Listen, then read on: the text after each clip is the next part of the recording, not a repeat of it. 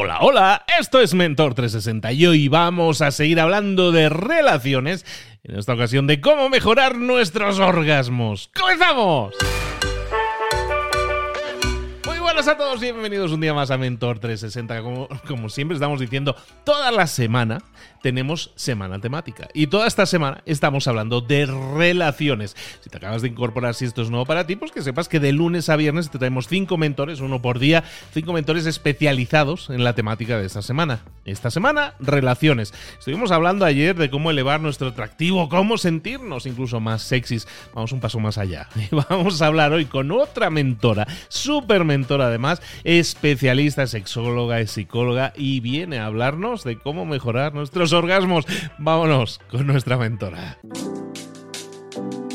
Pues llegó el momento de hablar con nuestra mentora del día, sexóloga favorita aquí de cabecera, en la casa de psicóloga, es sexóloga, es autora de libros del canal de YouTube Se Experimentando, la encuentras también en Instagram, un montón de sitios, siempre hablando, educando, indicando cómo debemos enfocarnos en tener una mejor vida sexual. Y al final es una mejor vida ah, en todos los aspectos. Y hoy vamos a hablar de un tema me dice, no, este es temazo, me dice, me dice, me dice nuestra invitada, este es temazo, es que esta es una pregunta recurrente. Bueno, pues vamos a tratar una pregunta recurrente y un tema que hay muchos subtemas, hemos estado ya hablando un poco de lo que vamos a hablar, creo que os va a interesar mucho, evidentemente. Vamos a hablar de cómo mejorar nuestros orgasmos y lo vamos a hacer con nuestra sexóloga de cabecera, Nayara Malnero. Nayara, ¿cómo estás, querida? Bueno, encantadísima de venir hoy a hablar de orgasmos, porque antes has hablado de calidad de vida y qué, cosa alegra más la vida que un buen orgasmo. Venga, vamos a por ello. ¿Por qué? ¿Por qué nos alegra tanto la vida? ¿Por qué nos cambia tanto? ¿Por qué no se, no se libera de estrés, de, nos deja como en paz y hasta con sueñito y todo en muchos casos? Bueno, seguro que, te suena la expresión del petit mort. El orgasmo es un momento en el, en el que simplemente nos dejamos llevar. Nuestro cuerpo fluye, se, se, desatan ahí un montón de reacciones químicas y sucede algo que, no sucede de ninguna otra manera. Entonces, eh, cuando nos salimos de nuestra personalidad controladora, de la exigencia y simplemente fluimos, eso ya en sí mismo es súper beneficioso. Si por un segundo me desconecto de mí mismo, de mí misma, para dejarme llevar por el placer, a ver, eso tiene que mejorar la calidad de vida sí o sí. Pero hablas de dejarnos llevar.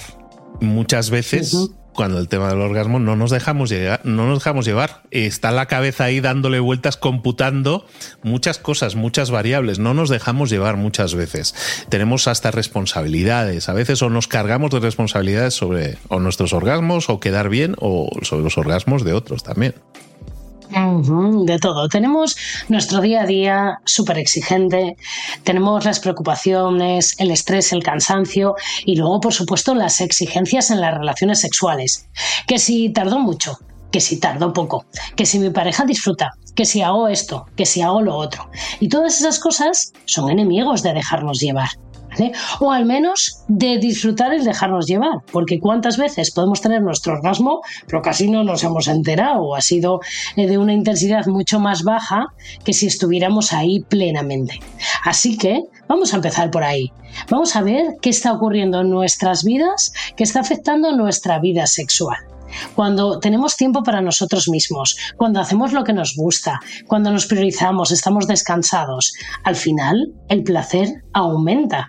Y yo creo que tendríamos que empezar por aquí. En lugar de estar buscando todo el rato superestímulos que nos sobreexciten un montón, vamos a darle la vuelta, mirar hacia atrás y qué pasa en mi día a día que hace que mi placer sexual, también mi deseo, mi excitación, ¿no? todo el proceso, no sea el que yo espero. Por supuesto, tenemos también que bajar nuestras expectativas. Porque a veces pensamos que los orgasmos son esos fuegos artificiales, ¿vale? Que, nos llevan a, otra dimensión y bueno, que, que está bien, pero que tampoco. ¿Vale? A veces tenemos unas expectativas altísimas de cómo es un encuentro sexual y tampoco es eso. Más normalito, ¿eh? Más normalito. Ahí interviene mucho la expectativa, interviene mucho pues el consumo de medios que hayamos tenido muchas veces, ¿no? La expectativa es al final o o por vídeos pornográficos o por películas en los cuales se, plantea que el, orgasmo es una explosión, es una cosa con música y sube la orquesta a todo gas. Sí, totalmente. Y además pensamos que mi reacción física tiene que ser como muy exuberante, eh, que tenemos que gritar, que la sexualidad o las relaciones sexuales tienen que ser de una intensidad brutal, que tengo que tener no sé cuántos orgasmos, o en el caso de los hombres una eyaculación espectacular. Y las películas, películas son. Además, no hace falta nada de eso para pasárselo en grande. Pero además tenemos que tenemos que conocer un poco más cómo es el proceso del orgasmo que ocurre en nuestro cuerpo, porque cuando lo conocemos bien no tenemos todas esas exigencias. ¿Te apetece que hablemos de eso, Luis? Hablemos. Hablemos. pues fíjate, el orgasmo eh, tenemos la parte de la parte más física, y luego tenemos la parte como más psicológica, ¿vale? la parte física básicamente se mm, activa un reflejo en nuestra médula espinal y el orgasmo es una experiencia cerebral, ¿sí? Que ocurre cuando nos dejamos llevar, cuando hay mucho placer y cuando físicamente en alguna zona de nuestro cuerpo, ojito lo que te voy a contar, que no tiene por qué ser los genitales, aunque los genitales son los mayores receptores para esto, hay tanta sangre que no cabe más y tiene que volver a su sitio. Entonces hay una hipersensibilidad, se activa este reflejo de la médula espinal y el orgasmo es mental. Con lo cual el orgasmo es único e irrepetible dentro de nuestra mente. Todo lo que fomentemos a ese nivel de relajación, de disfrutar, de dejarme llevar, va a ser beneficioso. Y luego a esto se, le añade toda la sensación de placer y el significado que todos le damos. ¿Qué pasa? que en ese momento se libera una cantidad de sustancias y de hormonas beneficiosas al máximo para nuestro organismo que liberan nuestra tensión física, que mejoran la calidad de nuestra piel, del pelo, que mejoran nuestro humor, que mejoran la conexión con nuestra pareja. Bueno, es interminable la lista de beneficios que tiene un orgasmo, pero tenemos que entender que sobre todo es mental y que ocurre cuando nos quitamos las exigencias, porque hay mucha gente que es como quiero tener mi orgasmo, quiero tener mi orgasmo, quiero tener más placer, o al revés, quiero retrasar el orgasmo y todo eso hace que el disfrute sea mucho menor. Precisamente por esto a lo que le doy vueltas una y otra vez, en no dejarse llevar para mucha gente escucha esto que puedes estar diciendo y puede decir, sí, sí, no, y, qué fácil es decirlo, pero yo vengo con muchas ideas preconcebidas, con sesgos, con formas de pensar que, intervienen en mi disfrute. Que no me, es decir, tú decías el orgasmo es mental y es que en la mente precisamente es donde tengo todas estas ideas sobrevolando, todo el quedar bien, el, cumplir las expectativas eh, y eso dejarlo atrás es muy difícil. Es muy difícil, pero ¿sabes cómo se soluciona eso? Con educación sexual. Bueno, y a veces con, con, terapia también, para eso estamos los terapeutas, ¿no? Pero lo primero que tendríamos que quitarnos de encima es la cuadrícula de cómo deben de ser las relaciones sexuales. Fíjate, eh, seguro que a muchos os suena el famoso psicoanalista Sigmund Freud, que se inventó, se inventó que existían distintos tipos de orgasmos en las mujeres los orgasmos de clítoris o los orgasmos vaginales. Hoy por hoy sabemos que todos los orgasmos son de clítoris y que las mujeres no son más maduras por tener orgasmos con la penetración. De hecho, la gran mayoría de las mujeres no tienen orgasmos solo con la penetración y no significa que estén mal hechas. ¿vale? Esta, este dato también es muy relevante para los hombres que quieren siempre que su pareja llegue al orgasmo con la penetración. Pues es que tres cuartas partes de la vagina no tienen ni terminaciones nerviosas, ni dolor ni placer. ¿Vale? Entonces nos pensamos que siempre tiene que haber penetración en las relaciones sexuales, que siempre tenemos que llegar al orgasmo con la penetración. Ay, cuando no, que tenemos que llegar al orgasmo a la vez. Madre mía, qué drama y qué exigencias. ¿Eh? Y el sexo no es así para nada. Fíjate, una de las cosas en las que los seres humanos somos más heterogéneos es en nuestra sexualidad y en nuestro placer, porque cada uno y a cada una nos gustan cosas diferentes. ¿Cómo puede ser que siempre queramos el mismo protocolo para todos disfrutar de la misma manera? Sería absurdo, ¿no? Seguro que si nos fuéramos a comer todos juntos a un restaurante nadie esperaría que todos queramos pedir lo mismo en la carta. Incluso pidiendo lo mismo nos gusta con recetas diferentes. ¿Cómo puede ser que en el sexo sí? Tenemos que salirnos de esta cuadrícula, de siempre hacer lo mismo de la misma manera y esperando resultados diferentes. Es absurdo. ¿eh? Así que vamos a salirnos de esta creencia de que el sexo siempre es de la misma manera, porque nos hace sufrir mucho y nos resta mucho placer. Así que vamos a empezar por ahí. Hablabas incluso de terapeuta, ¿no? De muchas veces eh, el, mejor tratamiento es acudir a una persona que te pueda guiar en ese sentido y te pueda sacar de ese estado mental muchas veces de bloqueo que algunas personas puedan tener y que afecta al final a tu vida sexual. El terapeuta probablemente sea una necesidad que te va a solucionar o te puede ayudar a solucionar el problema, pero que a lo mejor toman más en consideración una pareja estable pero hay muchas veces que no tienes parejas estables, que tienes una, vida sexual, en este caso con diferentes parejas, que vas rotando, vas pivotando diferentes parejas. En ese caso hay muchas personas que tienen esos, esos problemas, esos bloqueos y que no los llegan a solucionar. ¿Es así o no? ¿Te suena que más las parejas establecidas son las que puedan acudir a, a buscar soluciones? A ver, las parejas establecidas acuden a buscar soluciones porque muchas veces incluso, luego hablemos de esto si te parece, nos planteamos si la calidad de la relación general depende de la calidad de las relaciones sexuales. Hay muchas parejas que si no disfrutan juntos porque no encajan o por, la adaptación o porque no se comunican sexualmente, que esto es muy habitual, piensan que entonces la relación no merece la pena y acuden muy habitualmente. Pero bueno, yo en mi experiencia trabajo con gente soltera, con gente que no tiene pareja y puede mejorar muchísimo. ¿Por qué? Porque es algo que depende de ti. Tu placer es tuyo, no es del otro, no te lo da el otro. Tu autoconocimiento es tuyo, tu rendimiento sexual es tuyo. Luego, evidentemente, en cada contexto es un mundo. Pero yo creo, si hiciera una estadística ahora, me atrevería a afirmar que la mayoría de la gente con la que trabajo está soltera o con relaciones a muy corto plazo, no a largo plazo. También puede ser por mis especialidades terapéuticas. ¿Vale? ¿Por qué? Porque mucha gente viene después de romper la relación o cuando está justo iniciando y quiero que salga bien ahora. Entonces muchos acuden en esos momentos. Entonces, fíjate que, estás hablando. Desmontado. Claro, no, no, no, no, pregunto por, ignorancia en ese sentido, pero digo, eh, se me hace muy interesante lo que señalabas ahora al final, en el cual estabas diciendo que tiene mucho que ver con, eh, con la relación sentimental. Es decir, estoy en un punto de mm. cambio, en una transición sentimental, y en ese momento eh, probablemente las personas están sintiendo el sexo, sus eh, preconcebidas ideas sobre el sexo, como una piedra, como un impedimento para tener una relación sentimental más plena. Sí, totalmente. Y claro que influye, porque es un pilar fundamental dentro de una relación de pareja. Y porque actualmente tenemos relaciones sexuales primero y luego consolidamos la relación. Entonces, si eso no cuaja, muchas veces pensamos que no va, no va a cuajar lo demás. Pero es que somos dos personas con gustos muy diferentes y se trata de negociar y adaptarse. Y bueno, y a veces también, ¿por qué no? Las necesidades sexuales son completamente opuestas y no encajamos y ya está, y no pasa nada.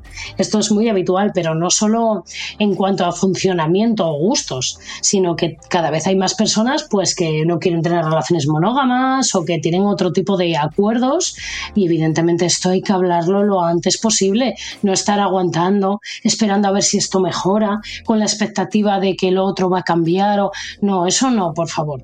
Vamos a hablarlo y vamos a atrevernos a hablar de sexualidad abiertamente. También porque hay una frase que me encanta repetir, Luis, y aquí la voy a decir. Que cada uno es responsable de su propio orgasmo.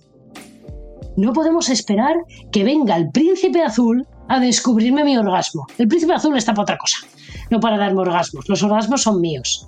No vamos a esperar a que venga la pareja perfecta para entonces descubrir. No, eso es una tarea individual. El placer es propio. Si tú no te conoces lo suficiente, si tú no sabes qué te da placer, si tú no sabes darte placer, ¿qué va a venir alguien a regalártelo? Es absurdo. ¿No? Por eso es muy importante reivindicar que cada uno es responsable de su propio orgasmo. Luego los otros son colaboradores. Y tenemos que informar a los otros de cómo nos gusta, de qué no, Y buscar ahí el encaje entre los dos. Pero es que muchas veces responsabilizamos a nuestra pareja de nuestro propio placer y eso es tremendamente injusto. Y esto ocurre, ¿sabes? Sobre todo en los hombres. Yo diría que son los hombres los que más exigen dejar satisfechas a sus parejas. Y tienen una relación puntual. ¿Cuántos chicos me dicen, este fin de semana he quedado con una chica nueva? Cuéntame qué puedo hacer para dejarla satisfecha. Y ostras, las dotes de adivinación hasta ahora no se me han desarrollado como para saber qué le gusta a esa chica. No, pues es que tiene que haber esto y tiene que haber penetración siempre. Tiene que haber penetración. Y, si la chica no quiere penetración, o el chico, no importa. ¿Por qué tiene que haber? ¿Por qué tiene que haber un protocolo previo? ¿No será mejor hablar? Ay, cómo somos, ¿eh? Qué cuadriculados. Y me venía a la mente en el tema de la pareja, hablábamos ahora de a lo mejor eh, gente que no tiene una pareja estable y, la, y la, el punto en el que pueden estar buscando el, mejorar su relación sexual. ¿Qué pasa en el tema de las parejas establecidas? El, ¿Qué tan importante, qué porcentaje de importancia tiene una vida sexual sana en tener una vida de pareja sana? Bien, vamos a aclarar cosas. No hace falta que haya una vida sexual súper plena o que haya relaciones sexuales para que una relación funcione, siempre y cuando esté acordado entre los dos y los dos así lo deseen. Ahora, las relaciones sexuales afianzan las relaciones y mejoran la calidad de la relación. ¿Por qué? Porque hablábamos que precisamente los orgasmos nos hacen sentir bien, estamos de mejor humor, ¿vale? Porque no vamos a solventar, esto ya lo habíamos hablado en capítulos anteriores, no vamos a solventar los problemas con relaciones sexuales, pero hombre, una relación sexual, pues lo que hace es calmar mucho las aguas y que estemos más tranquilos. Y luego, durante el orgasmo y durante las relaciones sexuales en general, pero especialmente en el orgasmo, se libera una sustancia que se llama oxitocina.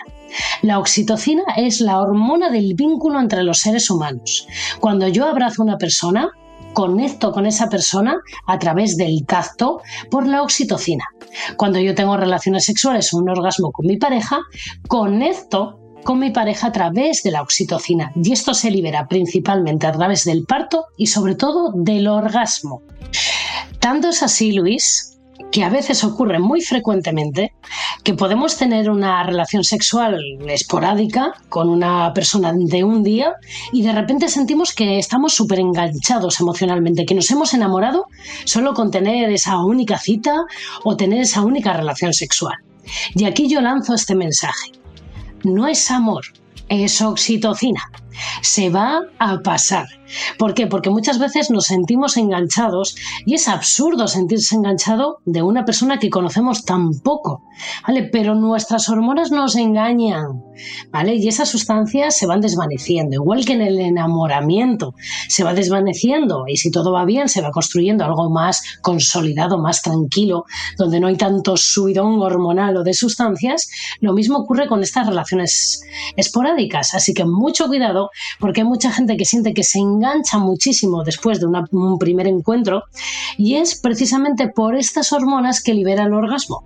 ¿eh? Así que ahora ya sabemos cómo tomárnoslo de manera más tranquila somos adictos un poco a esa hormona y está claro que la vamos a buscar y pensamos e identificamos a la persona que nos ha generado esa hormona como la persona que nos está haciendo más felices, ¿no? Entonces seguimos enganchados a esa persona, es ese enamoramiento que decías.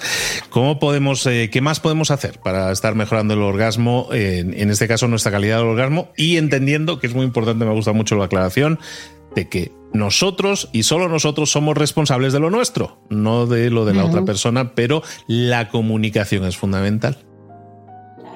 Pues siguiendo con eso, mm, me gustaría también mencionar que no podemos esperar, aunque tengamos pareja estable, que solo nuestra pareja nos dé orgasmos, porque a veces a uno le apetece y al otro no. Y no está mal masturbarse teniendo pareja. Puede ser con tu pareja al lado o puede ser con tu pareja en otro lado. Pero la masturbación es muy positiva porque nos da todos esos beneficios del orgasmo. Nos ayuda a conocernos. De hecho, está demostrado que las personas que se masturban tienen mejores relaciones sexuales de mayor calidad y las personas que no se conocen lo suficiente, que esto ocurre muchísimo en mujeres, porque fíjate, dato interesante, los hombres habitualmente se masturban primero y luego inician su vida sexual. Y en muchas mujeres ocurre al revés, esto está empezando a cambiar. Pero muchas chicas, hasta que no inician su vida sexual, no empiezan a masturbarse, con lo cual no se conocen lo suficiente. Y por eso antes mencionaba lo del príncipe azul que viene a regalarme mi orgasmo. Pues no, no, no te lo va a regalar. Así que La masturbación individual está maravillosa. Hombre, esto ya lo habíamos tratado en algún podcast anterior.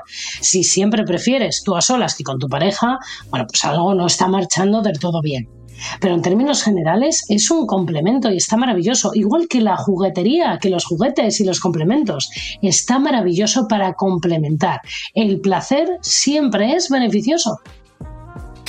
¿Por qué una persona, si está en una relación y tiene sus relaciones sexuales y sus orgasmos con su pareja, tiene que buscar o siente que tiene que buscar o, le apetece salir a buscar relaciones esporádicas con otras personas? ¿Por qué tener relaciones en paralelo si yo tengo una, en teoría, una relación, si yo lo tengo todo, si soy feliz con mi pareja, tenemos una relación sana, porque hay personas que muchas veces se sienten, sienten un tirón de decir, ¿sabes qué? Me gustaría probar fuera de mi pareja cosas. Y eh, sabiendo que eso puede generar daño emocional a la otra persona e incluso tú muchas veces no tienes un porqué realmente por qué lo estás haciendo si en teoría estás bien.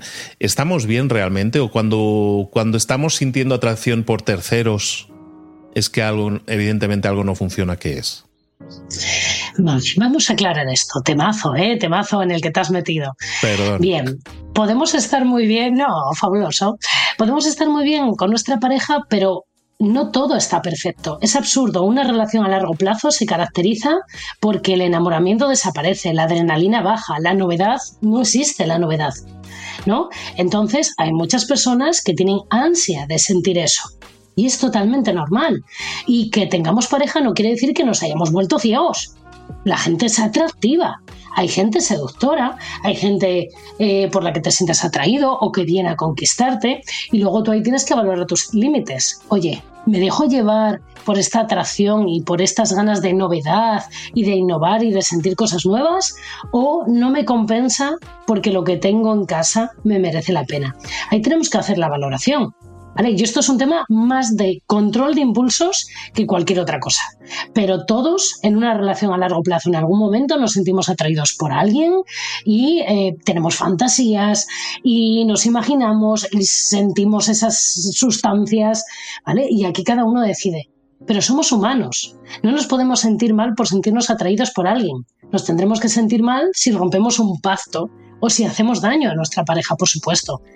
Pero las fantasías, fantasías son, están en nuestra mente y de nuestra mente a nuestra realidad hay un trecho, ¿vale? Y bueno, pues si tenemos orgasmos pensando en otra persona, eso no es infidelidad, salvo que estemos con esa persona, ¿vale? Hay que aclarar estos conceptos.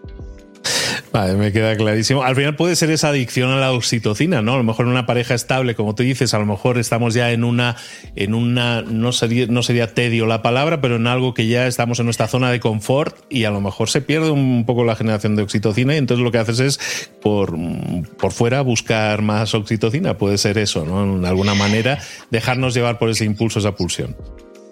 Bueno, químicamente lo que aumenta es muchísimo la oxitocina, pero la oxitocina es una sustancia que está altísima, por ejemplo, entre la mamá y el bebé al nacer. ¿Vale? Mm, la oxitocina no siempre mantiene la erótica. Hay otras sustancias, dopamina, adrenalina, serotonina. ¿Vale? Hay muchas, hay un montón. Pero el caso es que hormonas somos. Entonces, entre la parte química y la parte racional, pues a ver quién gana. Perfecto. Oye, pues hoy hemos estado hablando de cómo mejorar nuestro orgasmo. ¿Alguna, ¿Algún enfoque más, alguna idea más que quieras poner encima de la mesa? Yo creo que nos llevamos muchas buenas ideas y muchos buenos enfoques a la hora de tratar esto con mucha más naturalidad. Bueno, pues que nuestro orgasmo es nuestro, que nos tenemos que hacer responsables de nuestro placer, que tenemos que investigar, que tenemos que innovar y buscar formas distintas de obtener placer, que a veces siempre hacemos lo mismo de la misma manera y llegamos a lo mismo, que tenemos que comunicarnos mejor con nuestra pareja sin exigencias y que, los orgasmos son sanísimos y que cuantos más tengamos mejor, pero dejarse llevar sin exigencias, ¿vale? Pero que son sanísimos. Ah, y dato, que todas las mujeres somos multiorgásmicas, ¿eh? que ninguna se libra. No podía terminar yo sin hacer esta reivindicación. No, no, está perfecto. es, un dato estadístico, es puramente estadístico. Muy bien. Sí, sí, es científico.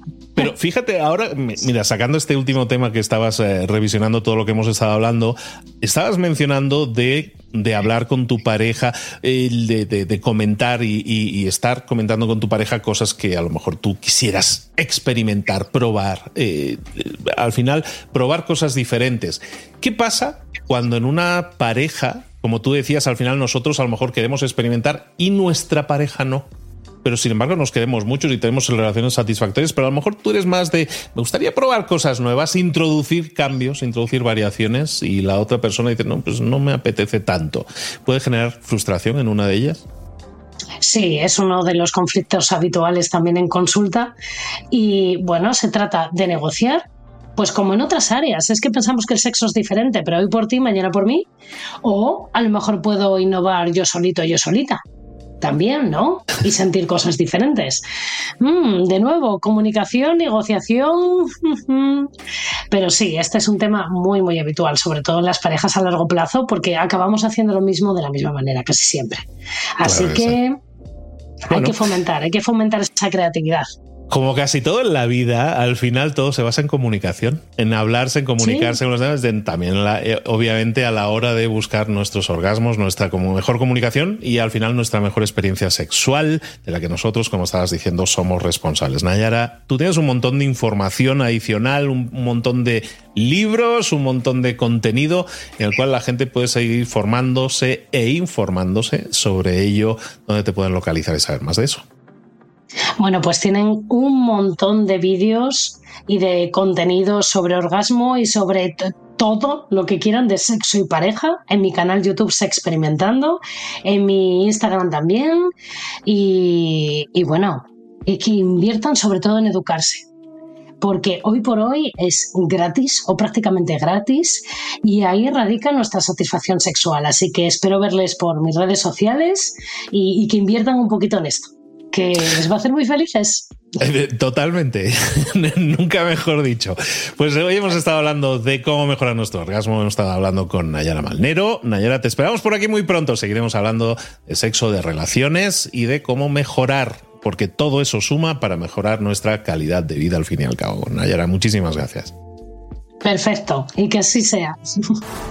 Si una de las ideas que hemos comentado hoy resuena en ti, te llama a ponerla en práctica, entonces define el paso más pequeño posible, el gesto más mínimo y hazlo ahora mismo. En lo personal o en lo profesional, expandir tu red de contactos, mejorar tus relaciones con los demás, aprender alguna cosa nueva, poner en práctica una pequeña técnica que te ayude, que te sume, todo suma pero solo si lo pones en práctica, no si piensas en ponerlo en práctica. Tienes que ponerlo en práctica, pasar a la acción. Acuérdate de este ingrediente secreto también. El ingrediente secreto es la actitud, tu actitud.